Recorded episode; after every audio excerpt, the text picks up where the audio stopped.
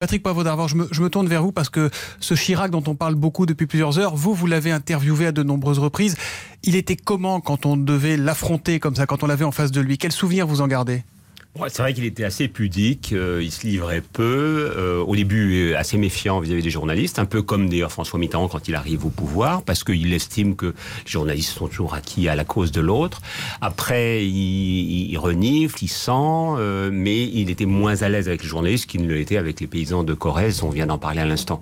En fait, on disait, il l'a dit dans une de ses dernières interventions, je vais aller voter Hollande, eh ben il n'a pas voté Hollande. Pourquoi il n'a pas voté Hollande? Ben, parce que euh, il a voté par procuration mmh. et Bernadette Chirac m'a dit qu'il tenait la procuration, m'a dit qu'elle a voté Sarkozy pour lui. Donc, donc elle n'a pas tenu l'engagement oui, qu'elle devait, qu devait tenir. Voulu, voilà. Mais vous sentiez un homme sincère ou pas quand vous l'aviez en face de vous? Oui, alors je, je, je pense, bon, il, il, mentait assez souvent, hein, disons la vérité. Euh, hein, il était assez en matière de, de... super menteur. Ah, voilà, mais mais mais, mais il, il, avait sa vérité. Il avait sa vérité et cette vérité-là, mine de rien, elle plaisait beaucoup aux Français. D'ailleurs, on, a vu tout à l'heure euh, François Hollande le saluer pour un homme d'État, mais aussi pour l'ami des Français.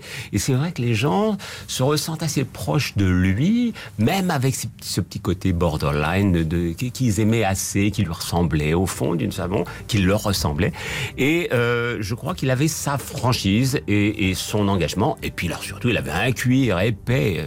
Qu'est-ce qu'il a pu recevoir comme coup tout au long de sa carrière? On se souvient l'image des guignols avec les couteaux dans le dos et lui qui disait ça picote, ça picote au moment de, de la campagne 93-95 hein, face à Édouard Balladur.